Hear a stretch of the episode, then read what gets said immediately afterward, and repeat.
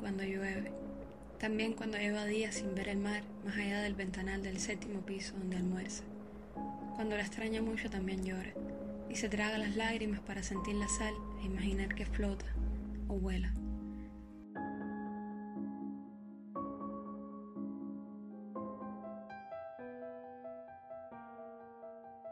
Estoy en la casa nueva, por segunda vez, la casa que se convierte a poco en un hogar. Los hogares, como la energía, no se destruyen, se transforman. El mío viaja, nació viajando por pedazos de Cuba, aunque algunas migajas han flotado a otras costas. Ella sabe que las cosas no están bien, que el orden de los días es tan aleatorio y los viernes saben más a lunes que los martes. También sabe que las cosas no están mal mientras los suyos estén en zona verde, libres de terrores o de daños. Ella repite los meses del año cual pequeñas victorias. Enero, febrero, marzo, abril.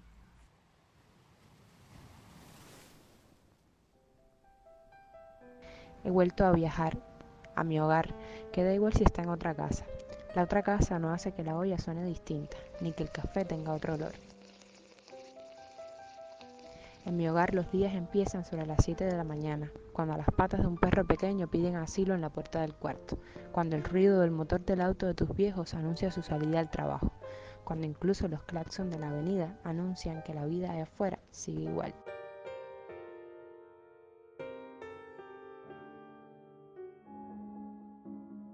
Ella siente que está sentada en las piernas del tiempo y no puede moverse y no puede correr aunque correr no sea un verbo que practique y no puede girar. Ella a veces se rinde y hace que llueva. Me ha dicho que a este año le hubiese venido bien un manual de instrucciones, no tocar, no abrazar, no rendirse. Después me mira fijo y se refuta a sí misma.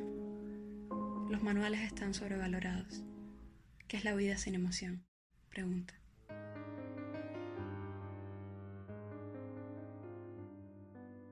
Esta casa está muy cerca de un lugar lleno de recuerdos, la escuela primaria que hoy luce vacía, pero que con solo mirarla puedo verme por primera vez ahí con 7 años llorando a mi mamá, o con 10 jugando a la manito, un tradicional juego de béisbol de barrio en el que bateábamos con las manos. El resto de los niños del aula me animaba a correr, porque mi lanzamiento había sido tan largo que podíamos anotar dos carreras de un tiro. La entrevista termina, pero las fotos que he tomado no se le parecen. Como si lo entendiera, me quita el móvil de las manos, lo pone sobre la mesa y me invita a un café. Afuera llueve, por supuesto. Desde aquí también puedo ver el techo de la secundaria, ese sitio donde descubrí de forma extraña el amor, un amor de mentiritas pero lindo, donde escribí cosas lindas y feas por primera vez, pero donde supe que eso era lo que quería hacer alguna vez en mi vida, escribir. Quizá por eso hoy vuelvo, escribo y vivo, como mismo se pestañea y respira a la vez.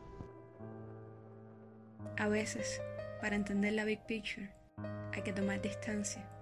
Poner cámara fija, dejar el diafragma abierto y esperar.